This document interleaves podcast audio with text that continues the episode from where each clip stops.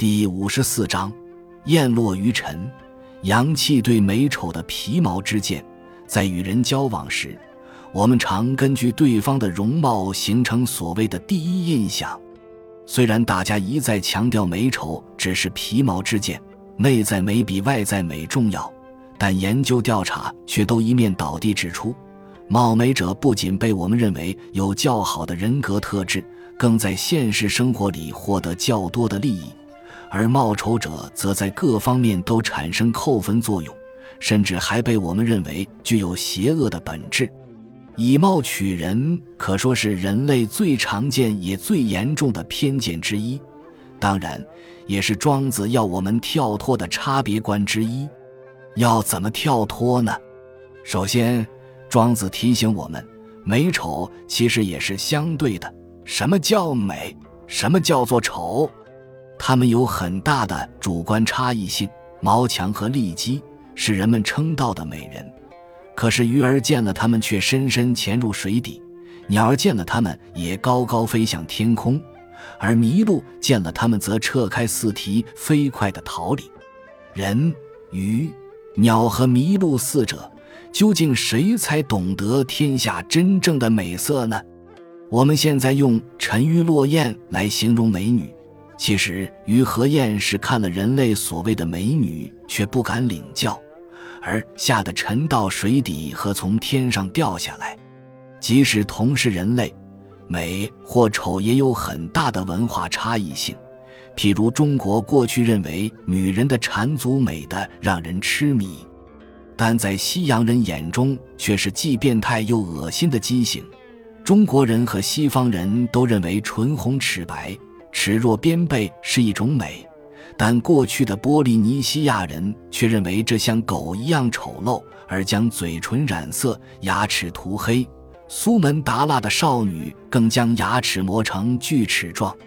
即使是同时代同地区的人，对美丑的认定也有相当的个别差异性。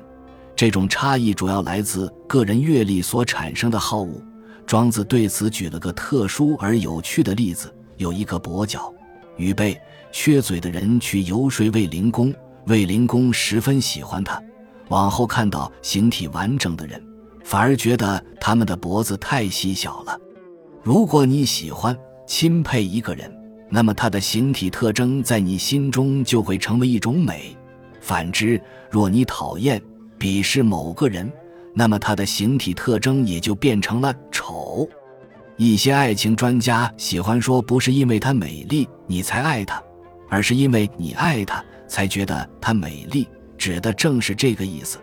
而庄子在更早以前就说过，子女爱母亲，爱的不是母亲的形体，而是赋予形体精神的内在特质。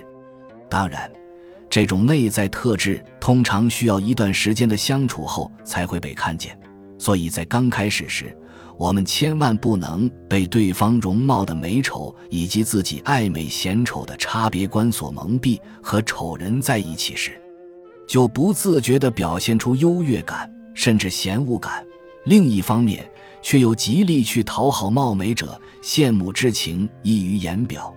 这样只是在暴露我们个人的肤浅、没有修养、缺乏智慧而已。我们无法改变一个人的外貌。但我们可以改变自己对他们外貌的看法，也就是我们可以有一套自己的美丑定义和标准。既然对所爱的人认识较深的人，我们就不会在意他们的外在形貌，那表示我们也能以这种方式对待其他人。只要我们对他们了解得够多，认识得够深，那么他们内在的美丑相较之下就会比外在的美丑重要许多。我们就不再受制于肤浅的皮毛之见，而这正是我们可以做到，也应该努力的方向。